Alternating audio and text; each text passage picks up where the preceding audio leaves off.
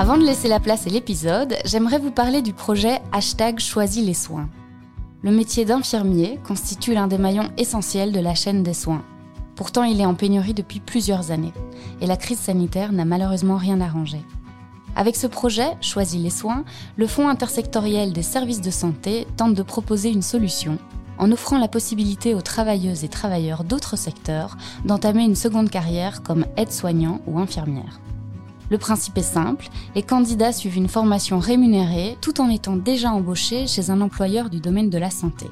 Ce financement facilite la conciliation vie privée et une reconversion professionnelle vers un métier chargé de sens et centré sur l'humain.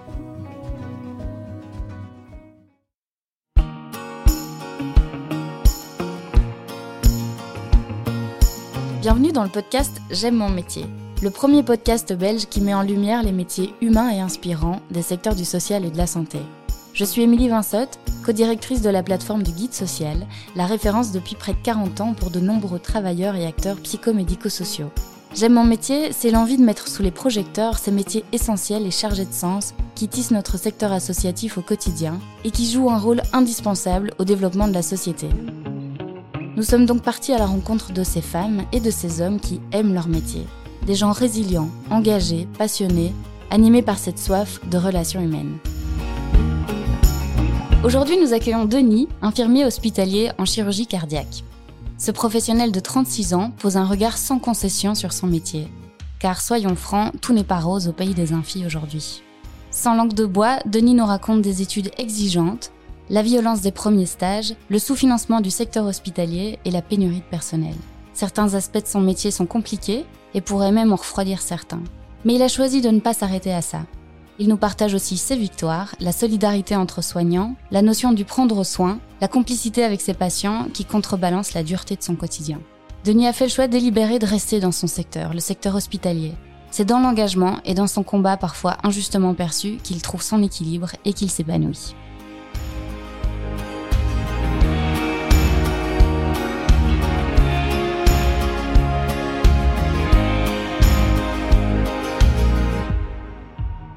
Bonjour Denis. Bonjour. Comment tu te sens? Ça va. Je te propose de te présenter et de nous présenter euh, ton métier pour lequel tu es là aujourd'hui. Je m'appelle Denis, j'ai euh, 36 ans. Il y a un âge où on commence à compter. Je suis infirmier. Je travaille dans une unité de chirurgie cardiaque dans un grand hôpital universitaire. Et voilà, je fais ça depuis 12 ans. Je viens de Bruxelles. Un peu Brabant-Wallon, un peu Bruxelles. Dis-nous quelles sont les, missions principales de l'infirmier? Ah, les missions principales. J'ai jamais réfléchi vraiment à ce métier en, termes de mission principale. Je pense que il y a euh, y a tout un côté euh, autour de euh, la, la, santé physique, le fait de retrouver la santé, de maintenir en vie ou de pallier à tous les les conséquences de la maladie.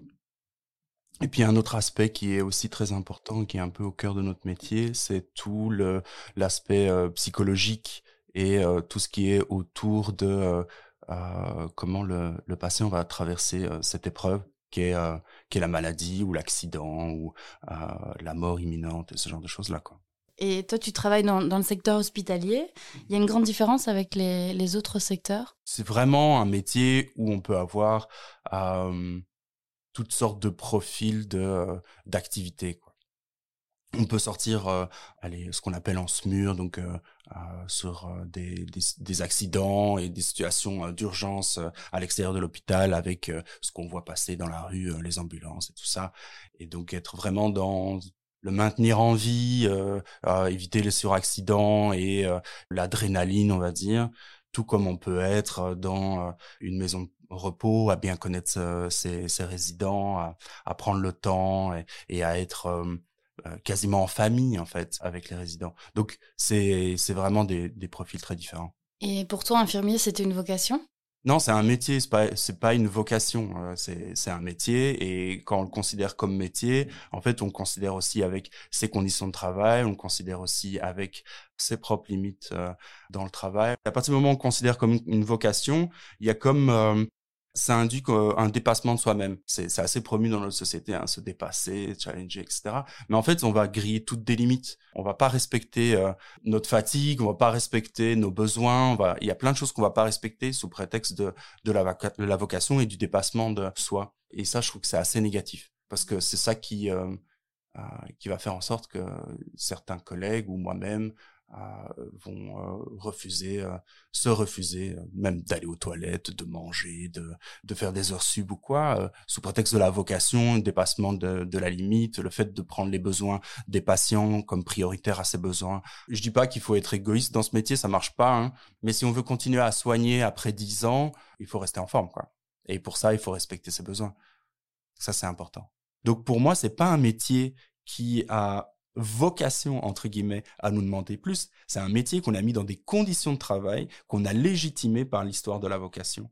Et ces conditions de travail sont à remettre en question. En remettre en question la vocation, remettre en question le don de soi, c'est pouvoir remettre en question les conditions de travail. Tant qu'on accepte, en fait, que c'est un don de soi-même, sacrificiel, qu'on va se tailler, taillader les veines pour le patient et pour euh, l'hôpital, tant qu'on accepte ça, ben, on accepte les conditions de travail qui sont terribles. Parce qu'elles sont terribles par moments. Elles sont vraiment terribles mais il faut les refuser en fait. Et toi, tu arrives à hum, déposer tes limites facilement? J'essaye d'un peu euh, temporiser ça parce que mes limites, du coup, elles pourraient être aussi envers mes collègues et ça pourrait avoir une répercussion sur le travail de mes collègues. Donc, euh, j'essaie de temporiser ce que moi je pourrais être avoir comme limite pour éviter que, euh, en fait, mon travail retombe sur sur mes collègues. Donc, oui je pense que c'est important hein, de aussi de cultiver ça collectivement, se dire bon là les gars on a besoin de manger ou sinon on n'y arrivera pas le reste de la journée, on prend dix minutes. Et d'aller chercher la collègue qui en fait n'arrive jamais à s'arrêter parce qu'elle est toujours en train de penser qu'il faut faire des choses et dire viens maintenant. Et euh, c'est possible de le faire tout seul en fait. En fait c'est possible de le faire tout seul. Mais ça va pas avoir le même effet. Et c'est à dire que euh, en termes de cohésion d'équipe ça va être très mauvais parce qu'il y a quelqu'un qui va s'arrêter manger, puis tout le monde qui va continuer à bosser. Et, euh, et du coup, euh, les collègues vont être amenés à faire notre travail alors que nous, on s'arrête. C'est beaucoup plus efficace si on arrive à tous s'arrêter d'un coup. Et ça a été un déclic à quel moment alors pour toi de devenir infirmier? Je suis un peu tombé euh, par hasard dans le métier d'infirmier. Et quand j'ai été diplômé, déjà pendant mes études, je me disais, bon, bah, je vais faire ça pendant deux ans, puis je vais faire autre chose. Je vais jamais tenir là. Pendant mes stages, c'était l'enfer. Désolé pour tous les, étudiants et les étudiantes, mais euh, c'est très très dur les stages. Les conditions de travail qui sont euh, qui sont vraiment dures. Et donc ça ça a tendance un peu à dégoûter. Et il faut vraiment monter sur sa chic pour, passer à travers ça. Et, euh, et quand on est euh, on est diplômé, ben il y a d'autres difficultés. Et au fur et à mesure, ben, euh, j'ai un peu aménagé mon temps de travail, j'ai un peu aménagé ma manière de voir le métier, j'ai un peu aménagé ma manière d'aborder le métier, tout ça. Et, euh, et je me suis assez bien retrouvé. Moi, ce que j'adore dans mon métier, c'est rassurer les patients. Et rassurer les patients, c'est pas leur mentir, c'est leur donner les, euh, les moyens de reprendre le pouvoir sur ce qui va leur arriver. Donc, je travaille en chirurgie, donc les patients arrivent, c'est ce qu'on appelle le pré-op on va les les amener en fait à affronter euh, cette épreuve qu'est euh, la chirurgie avec toujours cette idée euh, dans la tête des patients que ben voilà ils peuvent ils peuvent en mourir. Et ça c'est c'est très très flippant. Enfin j'aime c'est bizarre à dire hein, mais mais j'aime beaucoup accompagner les patients dans cette épreuve là et après en post-opératoire les accompagner par rapport à ce qui ce qui va leur arriver ce qui leur arrive et leur expliquer et en fait faire beaucoup de euh, vulgarisation scientifique, euh, faire beaucoup de d'explications, euh, parler avec les familles, prendre le temps. C'est un milieu qui est très féminin ou ça c'est un cliché qui n'existe plus aujourd'hui? Non, non, non, non, bien sûr, bien sûr. Je pense que c'est 85% ce sont des femmes. Et, toi, tu vis ça comment? Plutôt bien. Je pense qu'elles m'ont apporté beaucoup de choses. Mais je pense que c'est ça qui fait que c'est difficile pour certains hommes d'y arriver je dis c'est difficile. Je pense que c'est surtout difficile pour les femmes qui voient arriver des hommes parfois qui voilà euh, euh, roulent des mécaniques parce qu'ils euh, ont besoin de réaffirmer une virilité blessée du fait d'être infirmière. Parce que parfois je dis ah je suis infirmière. C'est pas tout à fait correct hein, de dire ça, mais en fait je suis infirmier, je suis un mec. Mais être dans un métier de de femme, comme on dit, ça peut blesser la virilité de, de certains hommes. Et je pense qu'il faut qu'ils juste qui rangent ça dans leur poche. Il y a personne qui leur a coupé la partie quoi qui que ce soit. quoi que ce soit. ça, ça reste des mecs. S'ils veulent être des mecs, ça reste des mecs. Et ça nous empêche pas d'être des hommes que de, de faire attention aux autres. Ça nous empêche pas d'être des hommes que de, de prendre soin, d'être à l'écoute, d'être solidaire, de penser à la collectivité plutôt qu'à sa gueule, enfin ce genre de choses-là. J'aimerais juste faire un petit bond euh, en arrière. Tu gardes du coup un souvenir de tes études assez euh, assez difficile, assez violent. J'ai pas envie de dégoûter, mais euh, mais mais réellement, je pense que le cursus est assez mal fait. Il y a une position de l'étudiant de l'étudiante qui est qui est très difficile. On rappelle toujours aux étudiants et aux étudiantes de rester à leur place, de respecter leur rôle d'étudiante, en fait de s'écraser quoi. Quand on prend euh, plein d'initiatives en mode on est ultra motivé, on nous dit euh, oui tu prends un peu trop d'initiatives, euh, c'est c'est problématique et tout. Quand on prend pas d'initiative parce qu'on se dit bon je vais rester dans ma place à ma place, je vais suivre ce qu'on me dit et tout, on nous dit oui tu prends pas assez d'initiatives, je trouve que c'est très problématique, tu manques de motivation. En fait, on s'en sort jamais. On est sous le, le, jugement perpétuel, permanent des professionnels en place qui ont aussi beaucoup de difficultés à, dans leur travail, avec leur euh, avec leur stress et tout, et qui vont, euh, qu'on le veuille ou non, je pense, être plus enclins à se décharger sur les étudiants et les étudiantes, parce que les étudiants et les étudiantes ont quasiment pas de droits. Ce sont des personnes qui doivent de toute façon s'écraser parce que euh, leur cote en dépend, leur, euh, leur entre guillemets, leur intégration dans l'équipe et dans leur stage en dépendent, etc. En plus de ça, il faut faire ses preuves. En plus de ça, il faut étudier en dehors des stages. On a les, les pires horaires en stage. C'est-à-dire que on peut cumuler des soirs avec des matins, euh, des séries de nuit avec peu de récup, tout en devant faire les rapports de stage, etc. puis des horaires nouveaux je veux dire, euh, se lever à quand on habite, euh, je ne sais pas moi, à Anderlecht et que euh, ton lieu de stage est à Otigny-Saint-Pierre, tu dois te lever à 4 heures du matin, quoi. Tu fais une heure et demie de trajet dans les transports en commun et si t'as cinq minutes de retard, tu te fais engueuler par l'infirmier chef ou l'infirmière qui, est responsable à ce moment-là. Est-ce que on ne les prépare pas à la difficulté d'un travail comme ça? Est-ce que c'est pas un, finalement formateur de passer par cette étape qui est, qui est compliquée Je pense vraiment pas. Je veux c'est comme si on me dit est-ce qu'un traumatisme euh, nous prépare à la vie? En fait, je pense que c'est pas nécessaire. C'est vraiment pas nécessaire. Et je pense qu'il y a pas mal d'étudiants qui vivent des traumatismes pendant leur euh, leur lieu de stage. Moi, j'ai des exemples très concrets. Hein. Et je suis pas le seul. Hein. Franchement, il y en a beaucoup. Hein. Je suis en deuxième année, donc c'était à l'époque euh, les, les études en trois ans.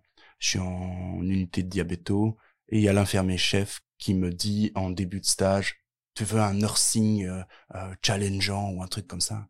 T'es étudiant, tu peux pas dire non, quoi. Tu sais, on te dit, euh, tu veux faire tes preuves. Tu ah non, non, non, ça va, merci. Et du coup, je suis là, oui.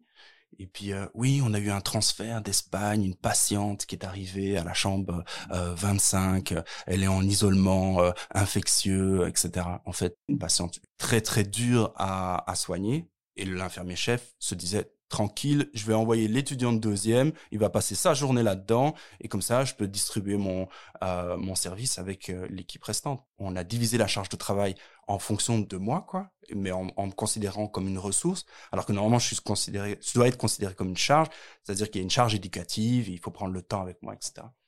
Et euh, on s'est dit, bon, ben, on s'en fout en fait qu'il fasse un peu des erreurs parce que cette patiente elle va mourir elle est infectée de partout et, euh, je vais m'arrêter là dans la description parce que c'était vraiment horrible mais je m'en souviendrai toute ma vie quoi.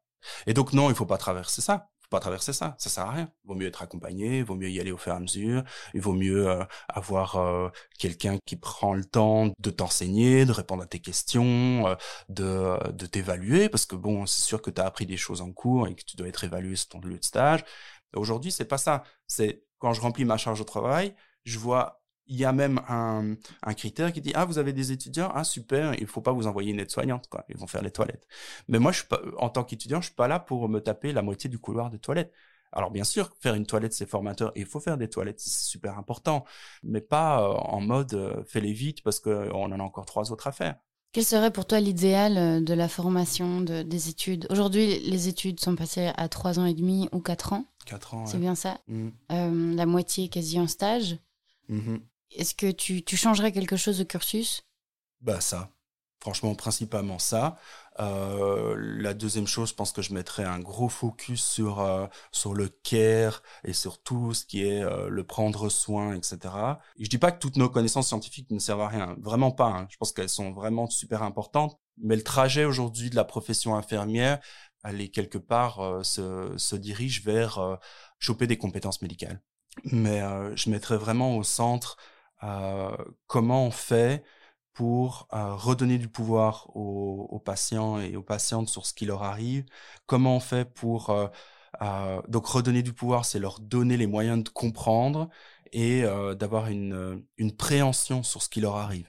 Et ça, c'est super important. En fait, il y a toute une expertise qui n'est pas vraiment théorisée dans nos études. Et c'est ça qu'on voit aussi la, différence entre euh, la manière dont le médecin va voir le patient, la manière dont l'infirmier ou l'infirmière va voir le, patient. C'est quand nous, on rentre dans la chambre, on va remarquer les gestes, on va remarquer les regards, on va remarquer les, attitudes, on va remarquer les tremblements, on va remarquer les, hésitations, on va remarquer les dits, on va remarquer les non-dits. Et tout ça, en fait, c'est ce qui s'appelle être dans l'empathie, mais moi je dirais plus parce que c'est plus politique, euh, c'est être dans le care et c'est tout ça qui va nous donner des signes aussi de notre patient va pas bien.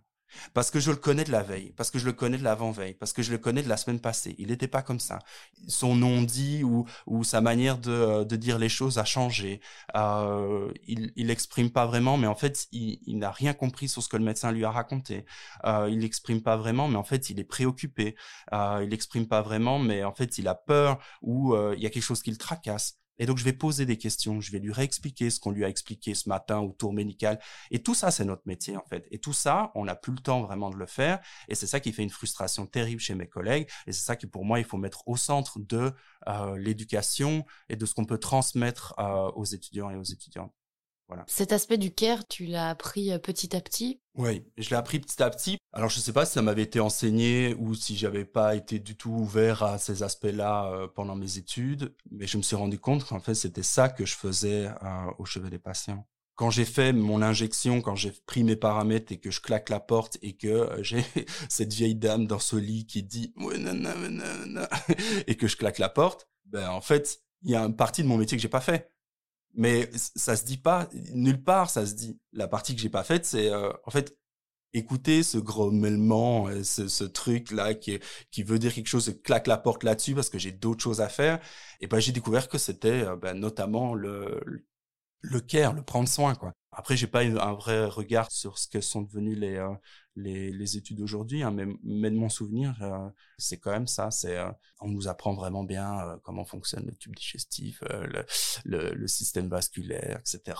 et tout. On a des cours de cardio, on a cours, beaucoup de, de cours scientifiques dans tous les sens, mais cet aspect-là, j'ai l'impression qu'il n'est pas assez valorisé et il est surtout énormément compressé par toutes les obligations qu'on a aujourd'hui dans notre métier. Parce que tout ce temps-là, en fait, c'est du temps pas rentable, parce que la manière dont on a pondéré euh, le financement des hôpitaux, euh, la manière dont on enregistre l'activité, c'est pas en fonction du temps qu'on passe au chevet du patient et en fonction du temps qu'on a pris à écouter, à, à être dans l'empathie, à tenir des mains, à expliquer, etc., etc. Non, c'est pondéré en fonction des actes, à partir des toilettes, des mises au lit, des, euh, des, des, injections, euh, des avis médicaux. C'est ça qui rapporte de la thune. Donc, c'est sûr que dans notre fonctionnement, euh, il va y avoir une pression en fait du management pour vraiment bien remplir ces cases-là. Et comme le temps il n'est pas infini, ben on va passer à la trappe toute une toute une autre partie de notre métier. En sachant tout ça, qu'est-ce qui t'a quand même donné envie de te lancer sur le, le marché du travail après tes études? Moi, c'est simple, hein, il fallait un salaire. J'ai travaillé pendant mes études, travaillé comme aide-soignant pendant mes études, et puis après j'étais diplômé, donc j'ai commencé dans un service. D'ailleurs, je m'étais dit pendant mes stages, si je dois travailler à l'hôpital, c'est dans ce service-là ou nulle part ailleurs, et euh, je suis toujours dans ce service-là. Tu peux nous partager ton plus beau souvenir en tant qu'infirmier? Ah. Je sais pas. Je pense que les, les meilleurs souvenirs euh, sont les remerciements de patients. Ça, c'est les meilleurs souvenirs. Vraiment c'est parfois des, des moments qui, qui mettent un peu mal à l'aise, mais, euh, mais ça, ce sont des, vraiment des, des, des chouettes souvenirs. des patients qui disent, qui écrivent vraiment sur, sur une page, qui remettent une lettre en disant euh, Denis a été cette nuit-là mon ange gardien et, et il m'a sauvé la vie. Alors nous, on voit pas notre métier comme ça, mais quand on se fait écrire une fois, on se dit ah ouais quand même. si c'est ça qu'il a vécu, c'est quand même cool quoi. Euh, c'est que j'ai fait mon, mon travail correctement. Et ça c'est chouette. Ça c'est vraiment chouette parfois, il y a des patients qui nous insultent. Hein. Je dis pas que c'est tout le temps comme ça, hein. mais ça, c'est vraiment des, des chouettes souvenirs. Et ton plus gros fou rire Ça doit être euh, des moments difficiles aussi que vous vivez. Est-ce que tu as l'impression que l'humour et de décharger ses émotions comme ça, ça passe aussi par des... Oui, il y a beaucoup de, de private jokes hein, entre professionnels. Ça, ça nous fait beaucoup rire. Ou bien euh, de... Du style Du style qu'on ne dit pas au micro. du style qu'on dit pas du tout au micro. C'est vraiment des private jokes, hein, donc ça se ça se dit entre professionnels et ça ça ça permet de décharger un peu la la pression, de d'amener un peu de légèreté. Ça ne nous empêche pas d'être euh, extrêmement sérieux au chevet du patient et respectueux, mais entre nous parfois on a besoin d'un peu décharger, donc euh, on se tape des fous rires sur des conneries. Euh, avec des patients aussi, on peut rigoler. Euh, ça permet aussi parfois de dédramatiser, de d'amener un peu de, légèreté. Et euh, ça, c'est gai à faire. Mais c'est parfois délicat. Il faut tomber juste et, euh, avec la bonne personne. Il faut la sentir. Et euh, mais mais ça met aussi un petit peu de complicité avec le patient. C'est chouette. Quand tu te lèves le matin, qu'est-ce qui te donne envie d'aller bosser? C'est une bonne question. Ça dépend. Si je dois me lever le matin pour euh, faire le shift du matin et être à 7 heures euh, dans mon service, il y a peu de choses qui me donnent envie de bosser. Mais petit à petit, j'ai su aménager euh, mes horaires pour avoir ceux que, que je préfère faire. C'est les horaires en après-midi. J'aime beaucoup le travail de nuit parce que c'est toute une période euh, au moment c'est bizarre hein, mais entre euh, le, chiffre du soir donc les, collègues du soir qui terminent et euh, le début du chiffre de nuit ben c'est là où il y a toutes les visites sont parties tous les professionnels les kinés les logos etc tout le monde de la journée s'en va. Il reste juste le patient avec ses avec ses pensées avec ses préoccupations. Et nous seuls à passer dans toutes les chambres et à les préparer à s'endormir. Et donc les préparer à mettre leur leur cerveau sur off. Et alors comment ils vont mettre leur cerveau en off, comment ils vont euh, laisser euh, leurs euh, leurs préoccupations sur le côté pour s'endormir? Et, et ça fait partie en fait de tout ce relationnel, l'aspect psychologique que, que j'aime beaucoup dans, dans ce métier. Et puis je suis content d'aller retrouver une équipe, je suis content de, de retrouver des patients que j'aime bien. Voilà, je pense que c'est très important de, de sentir bien dans son équipe. Les collègues, c'est très important parce qu'on fait tous ce métier ensemble, en fait, on est tous et toutes dans la même galère. Il faut recréer des solidarités dans les équipes et dans, et dans le métier, ça c'est important. Valoriser l'entraide et tout. En fait, le métier d'infirmier et d'infirmière, c'est aussi un métier où on va, on va défendre euh, le, le patient. Pas forcément par rapport à quelqu'un, mais par rapport à ça peut être par rapport au système, par rapport au médecin, par rapport euh, à la maladie, par rapport à, plein de choses. Euh, on va essayer de se dire ah oui mais attends euh, ça fait longtemps qu'il a plus eu une prise de sang et j'ai vu que ses résultats etc. Est-ce que j'irai pas voir le médecin pour lui dire attends mais il, rentre demain à la maison mais il serait incapable de rentrer demain à la maison c'est pas possible attends il faut mettre des choses en place et tout. Je crois que j'aime beaucoup ce qui est transmis la transmission et je pense que quand je fais ça, en fait, je transmets quelque chose au patient, une connaissance du monde médical. En fait, je transmets un savoir qui, lui, va le mettre... Allez, c'est une mauvaise traduction d'un mot en anglais, mais on dit l'empouvoirment, mais c'est l'empowerment, quoi. Et en fait, va, il va se renforcer, en fait, le patient, à, détenir ce savoir-là. À se dire, mais euh, en fait, on m'a fait ça comme chirurgie, j'ai ça comme maladie. Quand le médecin me raconte ça, il, il, il me dit pas tout. il va vraiment pouvoir euh, se défendre, il va pouvoir euh, faire des choix en connaissance de cause. Et ça, je trouve important. C'est ça que j'aime bien. C'est la transmission. Et c'est pour ça aussi j'aime bien euh, accompagner les élèves et tout, prendre du temps avec eux et elles. Tu fais partie des infirmiers qui sont sympas avec leurs stagiaires. Ça n'a pas toujours été le cas.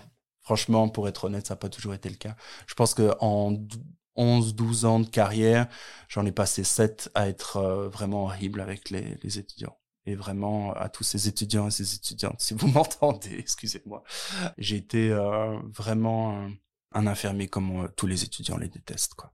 Très dur, en mode, quoi, tu sais pas ça, pourquoi? T'as pas été revoir tes cours? Qu'est-ce que tu fous là? C'est monstrueux. Je sais pas pourquoi j'ai fait ça. Je pense que c'est ça qui est très dur, c'est que euh, sans s'en rendre compte, on répète des choses qu'on a subies. Et tout d'un coup, on se retrouve dans une position de pouvoir. Parce que c'est ça, hein.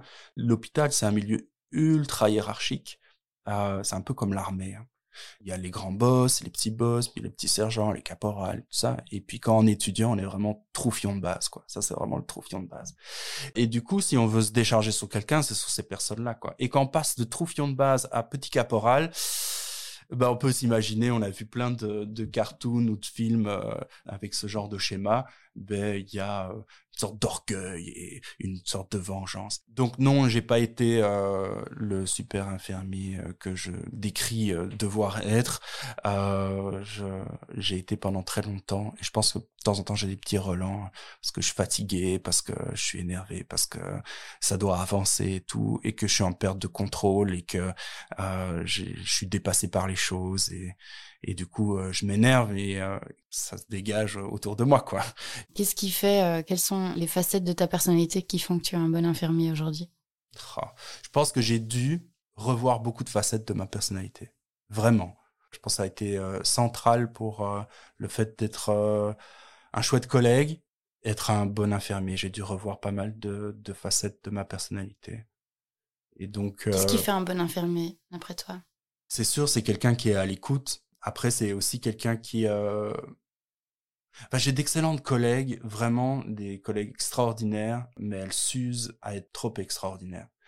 Et donc, je pense que c'est un, juste milieu entre ces deux choses-là, entre euh, une écoute, euh, le fait de euh, donner du, temps émotionnel, d'avoir une présence, d'avoir une rigueur, etc. C'est tout ça. Je pense que tout le monde, euh, quelque part, euh, pourrait devenir infirmier ou infirmière.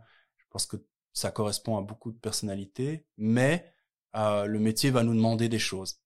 Et moi, le métier, il m'a demandé clairement d'arrêter d'être un con euh, et d'être plus sympa. Euh, je pense que ça, c'est vraiment typique des mecs qui arrivent dans le métier en mode Mike Giver, hein. Euh, on va faire euh, l'adrénaline, la réanimation. Euh, nous, ce qu'on veut, c'est bah, c'est un peu l'archétype du de l'adrénaline et de, de, la situation d'urgence, quoi.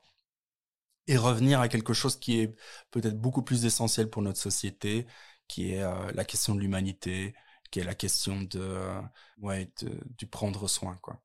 Je sais pas quel aspect de ma personnalité correspond à ça, mais je pense que c'est assez central. Je trouve ça assez interpellant ce que tu disais. Oui, il, fallait que je paye euh, mes charges et mon loyer, et euh, on peut quand même faire des boulots qui sont euh, moins prenants. On a besoin de toi entièrement, quoi. C'est des boulots atypiques. Mais moi, je refuse que ce soit des métiers qui nous demandent plus que, que d'autres, en fait. Parce que tout ce qu'on va nous demander en plus, on va le prendre sur nous ça va être au détriment de notre euh, santé mentale et de notre santé physique. Donc, euh, je lutte pour que ce soit un métier qui ne nous demande pas plus qu'un autre métier.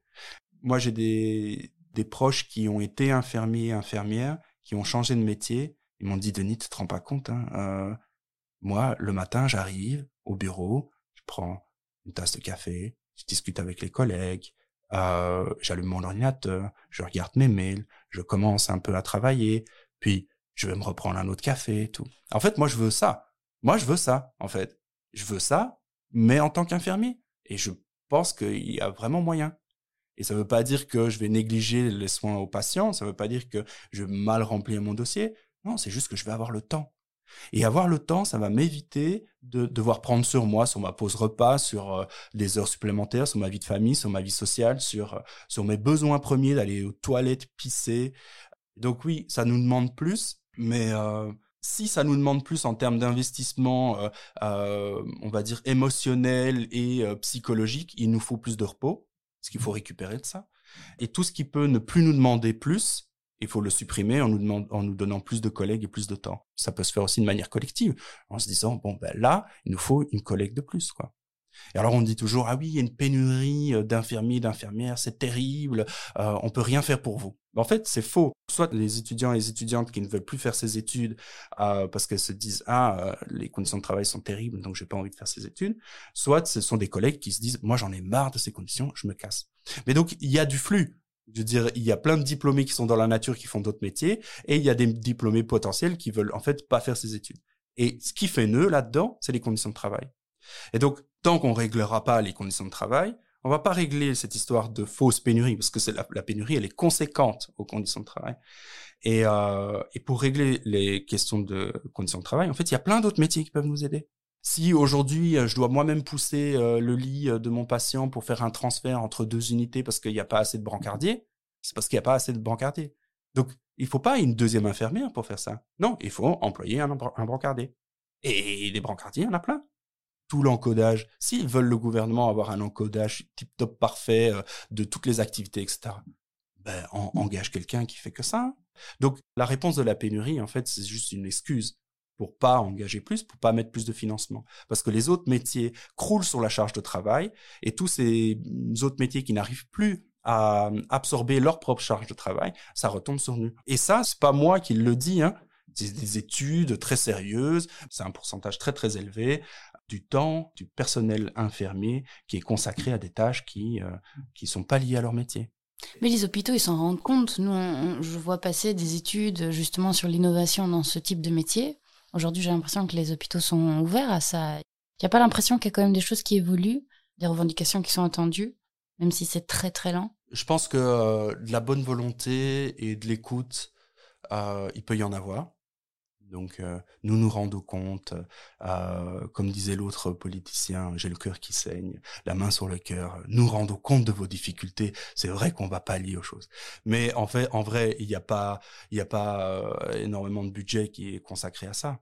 Donc on peut dire tout ce qu'on veut, oui, on se rend compte de vos difficultés, et d'ailleurs on va mettre en place tel groupe de travail, tel groupe de réflexion et tel projet, mais si tu leur donnes deux euros, ça va pas marcher, quoi.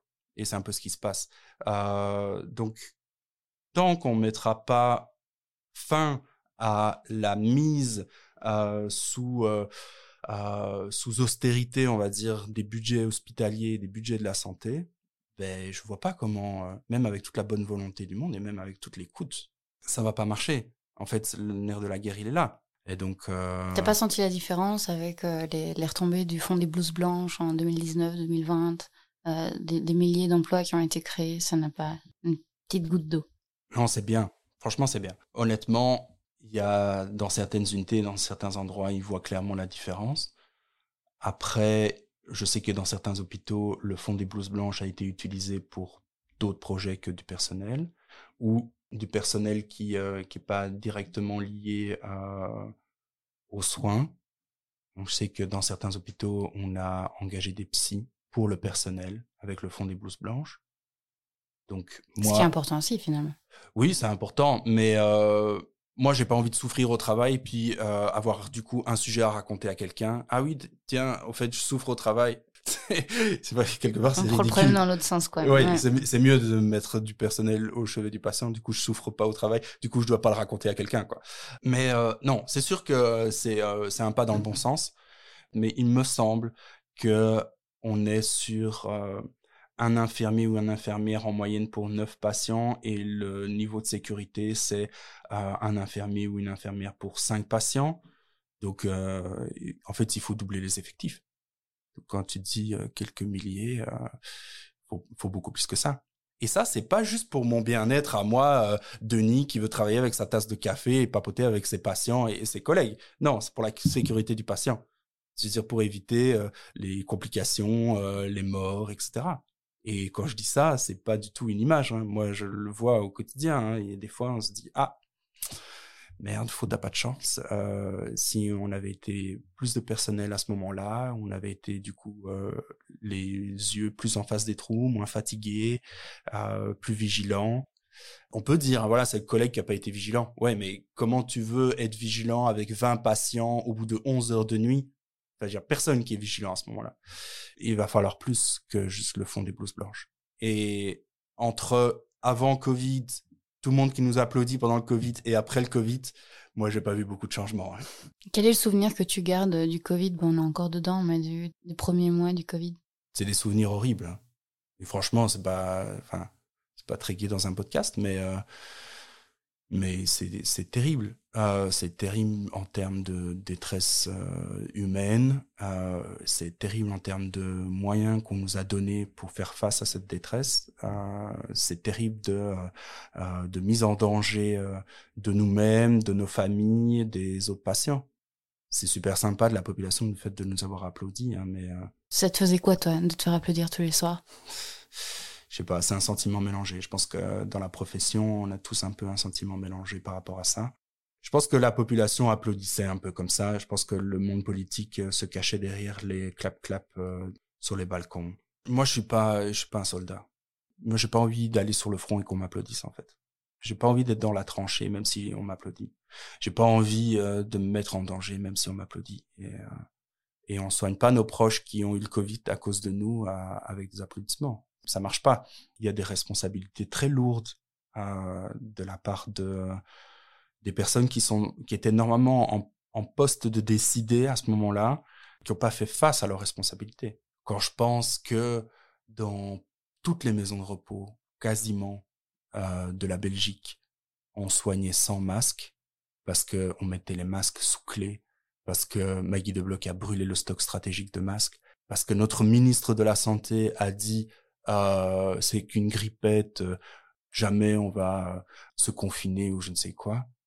Je trouve que ça, c'est gravissime. C'est gravissime parce que la conséquence, ça a été le décès en masse de personnes âgées qui auraient pu être évitées.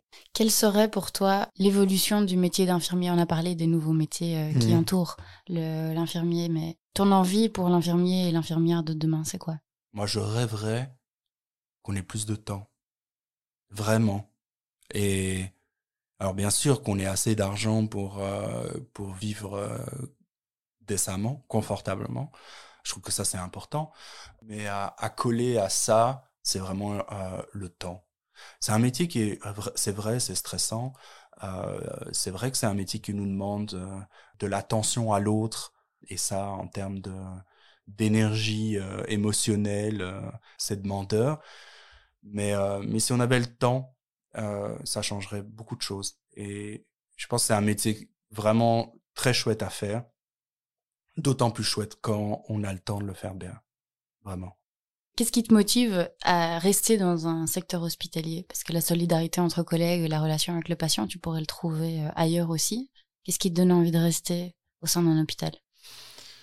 C'est une bonne question.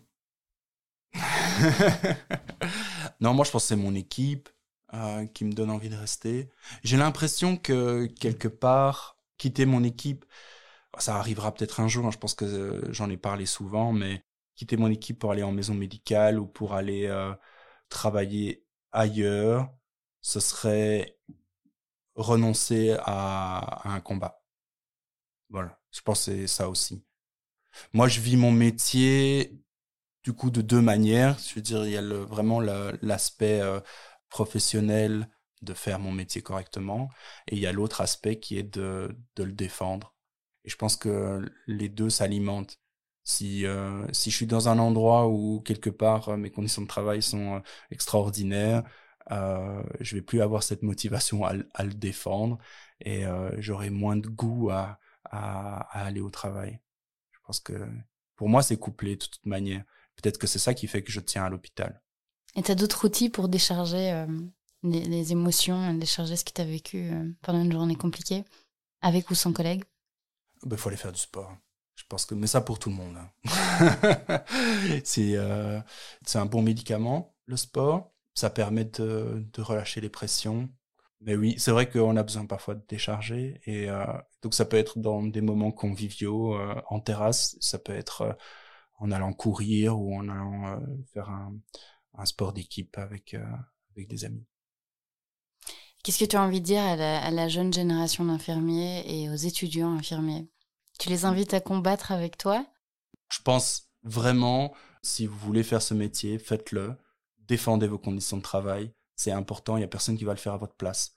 Euh, ce métier, il est essentiel, il est très chouette à faire, il sera d'autant plus chouette si on a de meilleures conditions. Donc ça c'est euh, ça c'est vraiment central. Bats-toi. Vraiment, bats-toi, te fais pas écraser, que ce soit par ton employeur, par l'infirmier ou l'infirmière qui te suit en stage, que ce soit par euh, ton cadre, que ce soit par le médecin. Euh, voilà, te fais pas marcher dessus. Mais voilà, je dirais, t'es es légitime en fait. Euh, et t'es fier d'être euh, infirmier? Je pense que c'est c'est un peu mélangé hein, parce qu'il y a beaucoup de choses qui nous ramènent au fait de pas être fier et je pense que c'est une sorte de réaction aussi de dégager d'un métier qui est pas forcément valorisé dans notre société une certaine fierté. C'est comme, c'est encore une fois comme une, euh, un pied de nez ou euh, dans l'optique d'une revendication, quoi. Et aujourd'hui, tu peux dire que tu aimes ton métier? Ouais, ouais, oui, oui, j'aime mon métier. Ah oui, c'est sûr que j'aime mon métier. Ça, c'est certain que j'aime mon métier. J'aime pas ce que les autres en font parfois. Euh, j'aime pas comment on, on, le détourne pour euh, pour la justification de financement, pour pour, pour ces conneries-là. Mais euh, mais j'aime beaucoup mon métier. Il y a plein de choses qui peuvent être améliorées, mais au fond du fond, le métier est très chouette. Denis, est-ce que tu aurais un livre ou un film ou une série ou, ou un ouvrage quelconque à conseiller qui pourrait euh, inspirer ou, ou décrire ce que tu fais au quotidien? Oui, j'ai dans donc j'ai fait infirmier et puis euh, au bout de cinq ans, ça me paraissait euh, utile de, de faire une étude par rapport à mon métier. J'ai commencé et fait un, un master. J'ai dû rendre un mémoire. J'ai lu à cette occasion un super bouquin de Anne Perrault-Soliver, s'appelle Le savoir de la nuit, et qui parle en fait de plein de choses que j'ai parlé euh, aujourd'hui, qui est le, le langage particulier des infirmières, euh, l'attention, les, le, le care. En fait, Anne Perros-Oliver, je pense, avant les théories féministes sur le care, ou elle-même, euh, avant d'avoir conscience de, de, ces théories sur le care, parlait de ces aspects-là dans son bouquin. Et euh, c'est vraiment un super chouette livre. Et il y a un documentaire aussi qui a été fait, s'appelle, je pense aussi, Le savoir de la nuit c'est un peu vieux, hein, je pense que c'est début des années 2000, fin des années 90. Euh, mais il n'y a pas énormément de choses qui ont changé depuis. Et c'est très très touchant comme documentaire, c'est très intéressant comme bouquin. Conseil vraiment fort. Eh bien, mille merci Denis d'avoir partagé tout ça et d'avoir été si euh, si ouvert et si honnête. C'est important, je pense, euh, pour ton combat euh, au quotidien.